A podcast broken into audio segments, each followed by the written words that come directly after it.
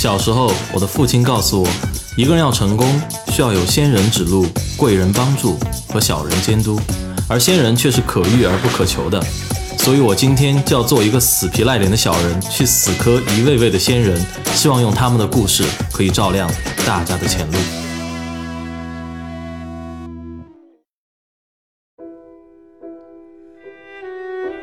大家好，欢迎来到本周的学霸百宝箱，我是主持人杨哲。那么今天来到我们节目现场的嘉宾是一位资深的创业者，从大学开始他就自己搞事情。那么他做过导游，导过二手车，做过留学生的生意，而现在他已经是一家私募基金的 CEO。那么在他身上到底发生过一些什么样的有趣故事呢？现在就让我们请上毕业于悉尼麦考瑞大学的深圳君道量化基金管理有限公司的创始。人间 CEO 林明轩来讲讲他的故事。来，明轩和大家认识一下。嗯，大家好，非常高兴能来到学霸百宝箱来分享我自己的故事。好啊，明轩，呃，因为刚才跟明轩聊了几分钟哈，然后我感觉明轩是一个非常有故事的人，故事多到我不知道从哪里下手。那这样，我们就挑一个简单的。明轩，你的这个大学是去澳洲读的，当时为什么会想到高中毕业就去澳洲读大学呢？呃，很简单，因为考不上清华、北大，还有复旦，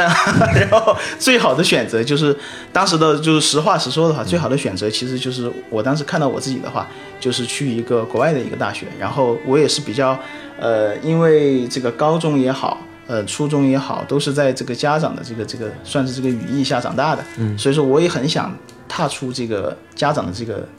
这个保护的这个范围，就走得越远越好。对的，越远越好。走走到一个就是完全没有人认识我的地方，然后自由发挥，这个是一个最真实的一个想法。嗯，对。那当时出国时间不会很紧张吗？因为你之前没有过这个打算。对，时间算比较比较紧张的，但是因为看到这个学校各方面都还挺不错的，然后呃，因为可能我做事算比较呃比较快的一个人吧。嗯。然后的话，嗯，自己心里面过几遍想清楚以后。基本上能确定的话，我就。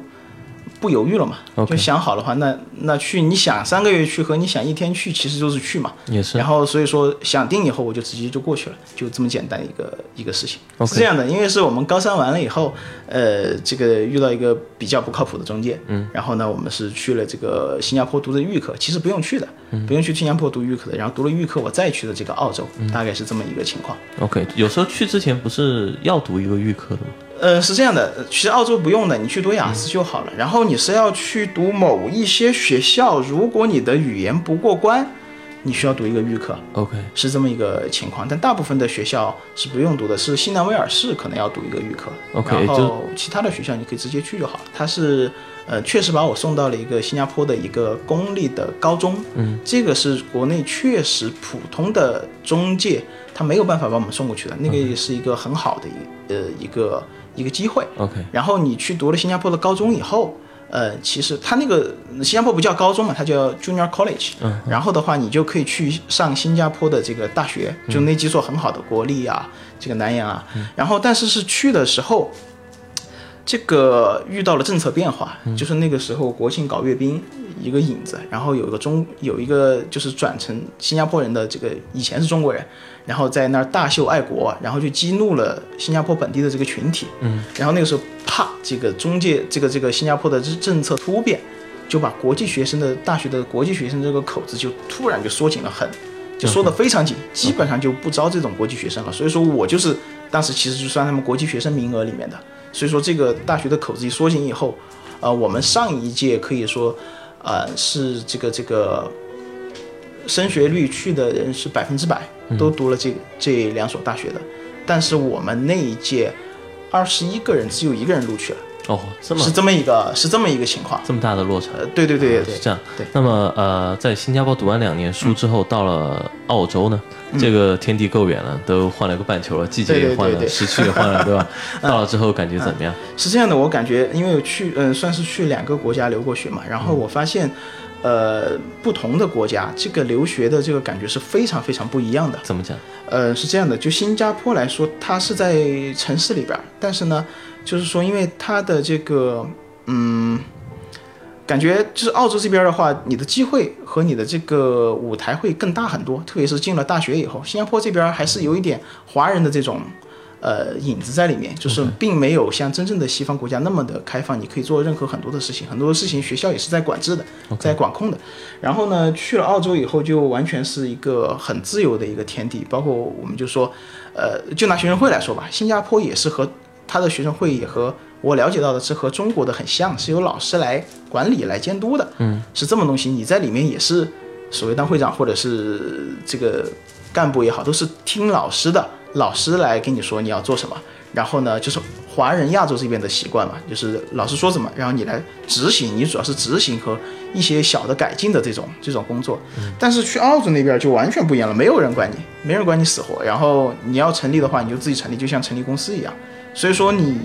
风险更大，没有人，没有政府管你，相当于是没有没有老师来管你。是。然后，但是呢，就是说。呃，你的这个自负盈亏，然后生死就是物竞天择，就是这么一个。怎么叫自负盈亏？因为像在中国的话，我们的学生会都是，比如说大学的学生会都是有人管嘛，这个钱都是由团委拨的嘛。对对吧？没有一分钱。没有。是这样的，就是说，第一个学校是那边搞学生会比较好玩，是这样的，就是说，首先，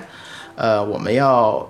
要搞到两百个学生的签名，嗯，拥护我们，相当于是支持我们搞这个学生会。这个是第一个点，第二个点，学校就算同意，然后你把你的这个想法呀这些给学校说，为什么要搞这个学生会，是为了学生好，你要说的非常的冠冕堂皇，嗯，然后才能成立这个学生会。那成立了以后，学校的给你的这个支持，仅仅是你可呃，你是你出去，你可以说你是学校隶属的这个注册了的这个学生会，然后呢，你可以有一些经费是用学校里面的一些资源，比如说你借用学校的这个礼堂，它比如说是。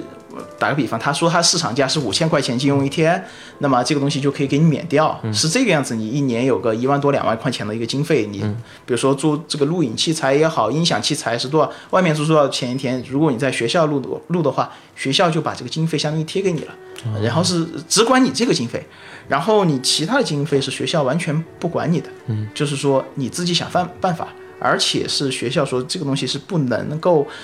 明面上商业化的，所以说这个难度也是挺大的一个问题。嗯，就说你怎么把这些同学，我们大家一起搞事情，搞了事情，然后也不能完全的白搞。说白了就是，如果我们要搞那么长的话，一味的这个白搞的话，大家的热情这些是有巨大问题的。是，所以说你还是得有一些商业的行为，你你去得有一些盈利，合理的一些盈利。嗯，但是你又必须得披上公益的外衣。嗯。必必须得披上一个合理合法的这个这么一个呃万一来做这个事情嘛，大概就是，然后所有的事情学校是一概不会管你的，没有人管你。所以我理解一下，这里说的学生会是不是性质有点像我们说的社团？嗯，可以这么，嗯，可以这么。当时你成立的这个我们说学生会，它是做什么的？呃，是这样的，我们是国际新生互助会，国际新生互助会，对，我们的名字叫国际新生互助会，我们的宗旨非常的简单，就是帮助。国际新生，但其实我们就是帮助中国新生，因为你不能说中国新生互助会这个地方就很地方的那种，就是很有种族的这种东西在里面，所以说我们要用国际新生互助会。但是其实我们呃真正的核心的目的就是帮助这种中国的新的留学生，因为呃我们大家都体会过这种呃特别是做留学生的话，就是你一个人。到了一个完全陌生的环境，一个不熟悉的环境，你那个时候是非常需要一份帮助的。是，所以说我们做的事情就是专门去在我们中国人最需要帮助的时候，我们去公益的帮助他们，就做这么一个事情。对啊。那么当时做到后来有盈利吗？刚才我们提到有，有是这样的，就是我们的盈利是这样的，这个都是可以说的，就是说第一个我们。不，呃，不直接对中国人学生收一分钱。嗯，我们的所有对学生的项目全部是免费的。是。然后呢，呃，我们新生一日游就新生到了这个澳洲以后，我们会公益的带他在校园里面走一天。然后第二天呢，我们有个新生一日游是也是公益的，带他到整个悉尼，嗯，其实最落地的一些东西，就是最实际的一些东西，呃，比如说哪儿买菜，因为我是一个比较比较务实的一个一个人嘛，就然后哪儿买菜，怎么赶公交车，怎么坐地铁，你不能买学生票，这些小细节我们这些全部要交给这个中国学生，就是完全帮他这些最最基础、最实际的一些东西。他有任何的问题都可以问我们，包括怎么选课呀，然后这些东西我们都会，只要学生有这个需求，我们都会帮助他们。呃，包括以后我们会组织一些新生完了以后，可能比如新生到了一个月以后，我们会组织一些动物园什么的活动，包括去动物园的这个活动，二十多刀的这个呃这个动物园的票。和来回的车费，学生参加只要是我们的会员，我们都是免费的，这些费用全部是我们来出，我们来出的。所以说，呃，后面我们能做的比较好的这个这个学生会能做的比较好，可能也是这个原因。第一个，我们切入点是在新生，就是大家最需要帮助的时候，我们从公益的角度来帮助了最需要帮助的人；从商业的角度上来说，我们也抓住了这个。最忠实的用户，在这个时候我们去抓住用户是应该用户是忠实度最高的，是，然后是做这件事情，然后完了以后我们的利润，呃，就是赞助，嗯，就是我们的那些呃一些我们也选过的一些很好的华人企业，呃，他们赞助我们也是两个方向，第一个，因为他们也是看到我们真正的是在公益的帮学生，是，他们愿意。花这个钱来赞助我们，继续帮我们的中国学生，这个也是我们作为中国人的一个自豪的一个点。他们愿意出这个钱。第二个呢，确实也有商业价值，因为做到后面，我们基本上是把学生的这个资源给垄断了，就是基本上我们是从语言班入手去切这个学生的。然后那个时候，我比如说找到一个学生，这个学生会发散到好几个朋友，他的几个朋友又会发散好几个朋友，基本上就从那个时间点以后，这个新生就基本上被我们垄断了。所以说，我们是有，呃。基本上算最全的一个我们学校的中国学生的这个信息，嗯，然后我们可以把呃有很详细信息后，把这些呃广告也好，推送到最精确的推送到每一个学生身上去，嗯。嗯，所以说这个呃这个这个这个中国的这个公司也特别喜欢赞助我们，嗯，大概就是我觉得是这两个原因吧，一个是公益的原因，一个是商业的原因，嗯，这个是打中了。这个公司的两个点，所以说后面赚的钱就是他们给我们的 sponsor 这么一个情况啊。那我发现明轩讲完之后，我就有一个体会，就是头头是道，非常有热情，就感觉就是讲了这么久的大学生活，没有听到说明轩讲过学习，但大学生会讲的就是。就这个这个这个我们叫什么眉飞色舞，就就熠熠生辉，你知道吧？就是这种感觉。那么能不能聊一聊当时这个啊做了几年学生会之后一个感触是什么？那我最大的感触就是，包括我很我做的一些事情的，呃，这么一个点吧，就是我们开始做的时候，包括我做很多事情，比如说做导游什么的话，就是你在刚刚开始做的时候，有很多人会反对你的。包括我去做学生会的时候，因为我们做学生会就是正是，呃，我们当时三个人要决定做这个事情，而且行动的时候，是我到澳洲的第四天，就是这个时候，然后周围的也是一些认识的全部是新朋友，他们完全觉得这个事情完全不靠谱。嗯，因为当时我都不知道，连我都不知道公交车该怎么赶。然后，但是因为我们团队里面有人嘛，有一个是待了十年的，嗯。他知道，我觉得就这个事情就是可以做嘛，所以说当时有很多人，包括周围的很多朋友啊，那些也出于好心就反对做这个事情，觉得这个事情不靠谱。但是我包括我去做导游，也是有很多的人跟我说，这个导游这个导游这个公司是骗钱的。但是其实我的最深的感受就是，呃，你得去做，就是因为这些，嗯，虽然他们可能出于好心也好，无意也好。来反对你做这个事情，但是实际上你仔细想，他们没有一个人做过这个事情，嗯，就是他们的这些信息是无效的，没有什么意义的，你必须得顶着这种社会也好、舆论也好的这种大众的这种压力来去做这个事情。我是比较相信这个真理是掌握在少数人手上的，啊，因为很很多的这种阻力嘛，但是。你你必须得去扛过来。大家好，这里是学霸百宝箱。大家如果想更及时的收到我们节目的信息，请关注我们的微信公众号“露露小讲堂”。另外，如果大家喜欢我们的节目，请把我们的节目告诉您的一两位朋友吧。不管他是一位几岁或者十几岁的学生，还是一位初入大学的青年，又或是已为人父母的家长。您的一次分享，可能会让一位高压下的同学少爬几座大山，可能会为一位久久迷茫的大学生指明一条出路，也可能让一位操劳的母亲少几个难眠的夜晚，少几缕揪心的白发。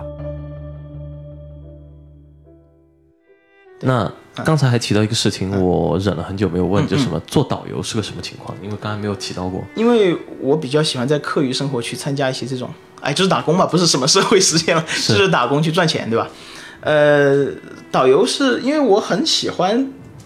当时读书的时候很喜欢想去尝试，我喜欢去尝试不同的这个职业嘛。嗯。呃，这一块的话，是因为我觉得导游是一个蛮刺激的一个工作。第一个，他很呃很开心，就是说蛮刺激。对，蛮第一个刺激。嗯。第二个开心，就是第一个刺激是因为我每天接触的客人，就是说一波客人和每一波客人是完全不一样的。啊。这个也就是为什么我当时选专业的时候没有选会计，因为会计的这种工作就是很枯燥的，每天可能重复同样的东西，我并不是很喜欢这样的工作，个人的性格问题，我喜欢比较有挑战的这种，嗯，跟不同的人打交道是我特别喜欢的一个一个事情。然后呢，第二个呢，就是说，嗯，别人是来玩的，然后都是带着本意，都是带着很愉快的心情，嗯，这个就是我也很喜欢的一个一个工作状态，是，就是每天我都很开心，每天都跟人在。交流好玩的这种事情，嗯，然后第三个呢，也就是说这种，我觉得可以提高就是这这种，呃，与人接触的这种能力吧，嗯，因为我我做这个工作，我就强行的我每天都要和陌生人接触，就是说我不管愿不愿意，而且我必须在三分钟之内，就是那个老导游这个，这个这个这个给我们的一个，当时在做我们新导游培训的时候一个点，就说你他他提的是你必须在六十秒之内。把那一车人给征服了，嗯，我觉得这个是很有挑战、很很好玩的一个一个事情，也是非常锻炼人的一个事情。因为我们当时很年轻嘛，什么事情都可以试，所以说，我做了这个导游这个这个工作。那这个导游里面有没有你记得的比较蛮有挑战性的事情？呃，蛮有的吧，因为呃，有一点我觉得，嗯，我印象非常深，嗯，就是说，呃，这个是在。导这个老的导游确实是出于好心教我们的一个点，然后后面的话也是我想了很久，这个点也很有意思，就是说确实在迫于生活无奈和迫于现实情况的时候，你有些时候得没有办法的撒一些谎，嗯，比如说老导游说，老导游跟我们说的就一点就是说，嗯，哪怕你是第一次带团，嗯，你绝对不能在车上给别人说，大家好，我是李明轩。我是来自迈克尔大学的，我今天是第一次带团，大家请多多包涵。这个时候没有人包涵你，就让你马上滚蛋，然后他们会投诉投诉导游公司，让派一个这个老导游、经验的老导游来。这对他是说，所有导游没有经验很短的，就是说你哪怕你第一次上去，你必须得把你自己包装成一个这个很有经验的这一个导游。这个也是你确实，你作为这个职业，你迫于无奈，你必须得撒这个谎啊。这个是比较，我当时心里比较比较震撼的一件一件事情，就说没办法，这个东西你要说真话的话，你就干不了这份工作。这个也是比较比较震撼的一个点吧。你当时上车怎么包装自己的？呃呃，是这样的。我们来听你撒撒谎，今天。嗯，那好吧，那就撒撒谎。那个当时就，第一个呢，我我确实也长得比较显老，嗯，那我就多谎报了一点年龄，我就多说了八岁，对吧？我就说我今年，你当时一共才二十二三岁啊？对，我就说我 二十九岁，就是这样子，或者我当时有些车，我就说了三十岁，反正就顺口嘛。我今年三十岁了，嗯然后我来澳洲已经十二年了，其实我才来澳洲两年，就是这种你必须得经验说的很丰富。然后呢，我这个带这个团呢，因为我是你就给。我就说我是十八岁来到澳洲读的高中，然后完了以后，我从高中完了以后我就开始勤工俭学。我这个导游团呢，已经当这个导游，那陆陆续续也当了差不多十几年了。嗯，就是你必须得给客人这样说，然后你要给客人讲笑话啊。我姓林，嗯，我选当导游原因就是因为大家都得叫我领导，对吧？这个笑话很有很冷，对吧？就是你必须你必须得在很短的时间内，就是把自己包装成一个这种。很经验很老道一个人，而且你这些东西没办法，你不能露出马腿。我不能说我自己很老很老，然后我也只能说自己三十岁，然后把这些东西给合理的包装一下。然后这样子大家才会信任我，带他继续玩。其实这个也是一个无害的呃谎言吧，也是迫于无奈。所所以这就是为什么我们出去旅行的时候从来没有遇到过没有，你新导游，不会遇到过新导游。对，只要智力正常一点，你不会遇到新导游的。这下这下这下我们知道这个旅游背后的黑幕，今天又收到一条啊。也不算吧，这个也就是迫于无奈。其实我我当了导游以后，我非常的理解导游，就是他们也真的是非常非常的辛苦的一个一个职业。就是说，呃，我干了这么多工作以后，就发现没有哪个工作是这个躺着赚钱的，嗯这个是没有的。导游也是真的是非常心酸、非常辛苦的一个。其实我在这里，我我听到这里，我就有一个疑问就冒出来，什么疑问？就是你看啊，就是明轩，你又搞了这个学生社团，嗯，呃，搞得很好，而搞了很久，然后还去当了导游，嗯，那你大学你还读书吗？呃，偶尔读一下，然后偶尔读一下，要读书还是要读的。这个呃，像我这种，如果我自我评估的话，呃，我读书我能读，然后呢，这种呃读书可能就是我以后工作的一个应用背景，我必须得知道这些知识，然后能够运用这些知识。但是可能我更多的，我以后从事的工作可能是跟人打交道的，嗯，所以说我就会分一部分的精力去在这个上面，就是说这两个东西得。得两条腿走路，是，就是说自己的定位不一样的话，可能采取的不一样。因为我周围有很多同学，只要不是那种每天打游戏的哈，然后我觉得都挺好。有些就是喜欢读书，他每天很认真读书，他不去做任何的这个，呃，社会实践打工，这些我觉得都是无可厚非的，这是每个人的选择。然后可能像我这种喜欢一点，呃，社会实践的，就是说我读书的同时，然后我也去做一点，这个我觉得也是可以的。在在我个人的理解里面，就是这两。这两个方式，我觉得都是可取的，没有一个对或者错的这么一个一个点，就是看你以后的职业规划，还有你自己对认知自己的认知。就是有人读书是主业，有人读书是副业，是这个意思。可能是这个样子的吧。啊，那 OK，那么说到这里，我就觉得。其实很敬佩啊，就是明轩在大学的时候能出去搞这么多事情，嗯，对吧？而且有这个机会搞这么多事情。其实现在对于我们很多刚进大学的大一新生来说，特别是国内大一新生来说，这个很难想象的。嗯，就进去之后，其实还是一个高中生的概念，就是就生活自理能力不能说没有，但不会特别高。那么对社会实践能力也不能说没有，但几乎没有。所以说，在这个过程中，你觉得如果是作为在国内读大一大二的这样的学生来说，你觉得他们应该嗯注意些什么？或者从老司机的角度，你会给他们提点两句什么？嗯，国内我也接触了很多朋友，都是在国内读的大学。可能，呃，我觉得这个问题是一个，呃，第一个是氛围问题吧。嗯，就是说大家都没有在做这个事事情的时候，你去做这个事情的压力会比在国外大很多。嗯，因为国外的话，嗯。可能迫于经济压力，然后还有一些这个氛围的情况，大家都在做这个事情，都在打工，都在披萨店。你下了课以后，你去披萨店或者是肯德基，你买买肯德基什么的，你觉得是个很正常的一个事情。但是如果像国内，所有的室友，你的室友下课以后就是去图书馆，或者玩玩游戏、打打球，没有人去做这种工作。你去做的话，你觉得你是一个异类，或者是你和他们很很不一样，你会有这种这种压力，别人可能会不理解你，这个的本身的压力会比较比较大。第二个，确实就呃反过来就是说，确实大学生这种出去的比较少，所以说外面的这种工作的机会可能也相对不是。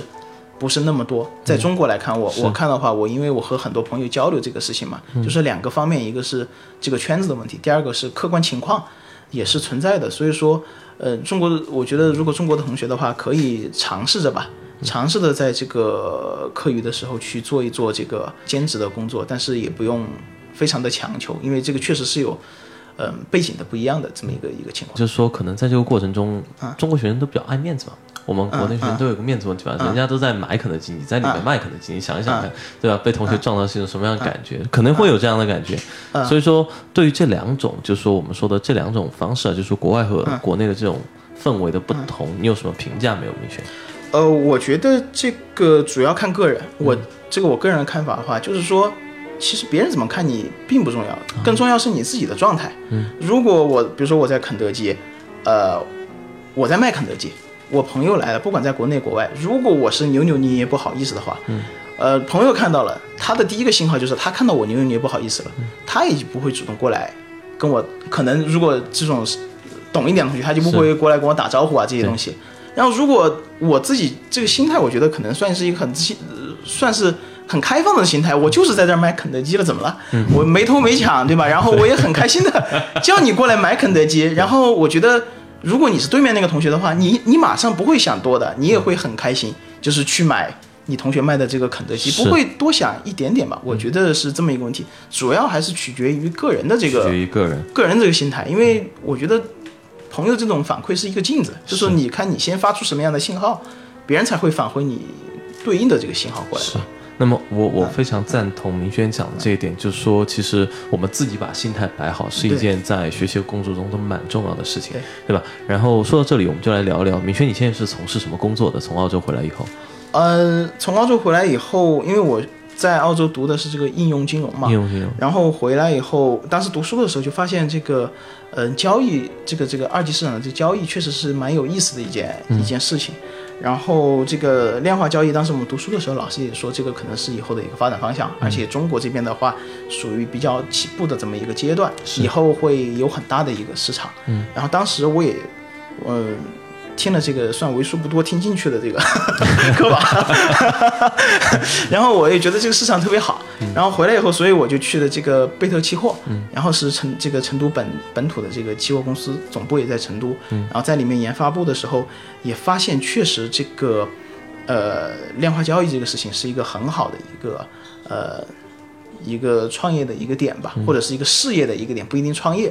然后呢，所以说根据之前在读书的时候也做了很多的这个工作，然后我个人横向比较了我做的很我自己做的所有的这些工作，我觉得，呃，这个从兴趣来讲我是感兴趣的，嗯，这个从这个社会认可来讲，也就是说能不能挣钱来讲，这个东西也是能挣钱的，嗯，然后我能不能做这个事情，我也评估了一下，啊、我觉得我能，我们创建一个、组建一个团队能做这件事情。我周围有那么多的学霸，对吧？因为我不是学霸，但是我周围有很多的学霸，我们大家可以一起来做这个事情。所以说这三方面，呃，让我觉得这个事情可以做。然后，所以我们就开始捣鼓这个事情嘛，筹备了一段时间以后，然后一些初期的实验，发现这个事情真的是走得通的。所以说后面就我们可能捣鼓了两三个月以后，就下定决心。就一定要搞这个事情，就把这个事情当做自己的事业来搞了。所以说，呃，后面就大家在这个我工作一年以后，然后大家就工全部就陆陆续续的辞职出来，大家就呃全职的、全身心的来做这个事情吧。你不可能在一边这个这个工作一个企业工作，你自己来创业，这个是不现实的。是这个是不可能，这个鱼和熊掌都兼得的。而且你在呃一个公司工作，你外面又在创业的话，我觉得是对于两个团体都不负责任的一个一个表现。你原来的公司你没有好好工作，你创业你又没有敢全身心的出来？你对你的创业伙伴也不是一个负责任的一个态度。所以说我们后面就呃全部就跳出来了。只是说在试验的时候可以这样试验，是比较安全的方法。但是当我们试验觉得这个事情可以做的时候，就就跳出来，就全身心的来创业来做这个事情。OK，其实在这个过程中，其实我很想，嗯就是我就很深刻的一个印象，就给我留下深深刻印象什么呢？就是明轩的一个思考方式和一个行为方式。因为刚才讲到就创业这块的时候，就让我想起了刚刚聊到的另外一个故事，就是成立学生会的那个故事。嗯其实差不多的流程，差不多的想法，对差不多的思路，对吧？对差不多的做事方式，只是做的事情不同而已。对，对吧？然后就一把钥匙打开了这个这个这个所有的门，就感觉。那么在这个过程中，其实我觉得。不仅是明轩的自己的一个心心态，刚才我们提到的，然后包括明轩的一个这个思考问题的一个流程、一个方式，包括试验一个项目的一个流程、一个方式，其实这中间的很多东西都是值得我们的啊、听众，包括我自身，我们都是可以借鉴的。那么讲到这里之后，其实很遗憾的一点就是我们节目的时间就快要差不多了，所以啊、在我们节目的最后，明轩，你还有没有什么刚才想讲，但是我们还没有给听众提到的东西？读书做事情吧，可能这个跟学习没有关哈，嗯，但是我觉得是非常非常重要的一点，就是我觉得，呃，除了我刚才说的，就是积极的心态去做，然后我觉得这个有一颗感恩的心，非常非常重要的一个事情，因为我，嗯、在这里的话。嗯，确实，第一个我非常这个感谢，因为这个是大家相互的，我们一起出来做的这些，呃，我的合伙人，我的这些现在的同事合伙人嘛，然后大家都是冒了这个风险，然后因为我去鼓动他们的，他们相信我，相信我们这个团队能一起做，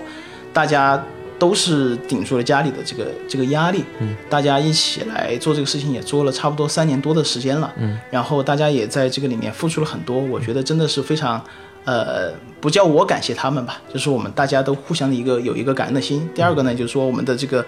呃，我们当时没有讲，就是我们在做这个时候，我们是一穷二白的，没有没有这个启动资金的。这个时候我们也是去找了当时北京的一个非常专业的一个一个投资人嘛，嗯，然后因为我们当时找了很多投资人，投资人很多人是不敢投我们这这种项目，因为这个可能如果大家创业的话知道，我们这个项目是很难找到钱的，嗯，就是说他们更喜欢去投一些实体的一些项目，嗯，但是我们这个投资人在很谨慎的，呃，评估了我们的这个这个这个项目和我们这个团队的这个人品啊这些能力之后，他是非常。呃，相信我们的嘛，就是进行了这笔这笔投资，然后呢，呃，而且就是我们相双方的这个信任程度也非常的非常的高，因为这个是一个双向的，他对我们越信任，我们做的事情就是相当于是我们也是拼了命在做，也是，呃，同时是我们尽全力去保护了我们投资人的这个利益，这个是一个相互的一个东西，我们也非常感谢我们的这个投资人能在。呃，客观来讲，我们最需要帮助的时候，最需要这个第一桶金的时候，嗯，对我们进行了这种这种投资，嗯，呃，所以说我觉得有一个感恩的心，包括我们投我们的客户啊这些的话，我觉得就是说大家一定要有这种，呃，互相之间的这种这种感恩的心吧。是，我觉得这个也是我们做事情的一个很必要的一个点，不能不能太自私。嗯，就是如果自私的话，我们这个团队是根本不可能在金融这个行业比较。呃，金钱铜臭味比较重的这个行业下存活下来的话，必须大家得有这种心态，然后才是我们这个团队活下来的一个一个关键。是。那么啊，说到最后，我就再问多问一句，这个现在项目做的怎么样？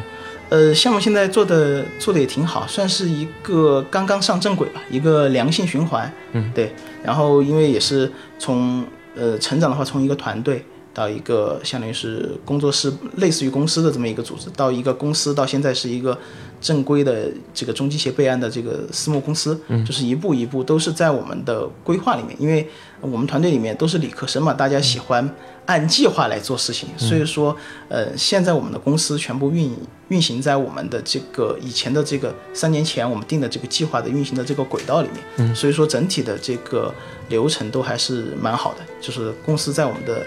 呃，计划里面，嗯，那挺好的。预祝我们这个明轩的公司可以越做越好。那么，如果能给我们的听众提供高回报率的这个投资的话呢，那么也欢迎随时到我们的这里来做推广。那好了，好的，今天这就是我们今天学霸百宝箱的全部内容。再次感谢大家的捧场。我们下周星期四晚上十点，学霸百宝箱不见不散。那么再次谢谢明轩，谢谢，好，谢谢大家，那我们下次再见，拜拜。再见。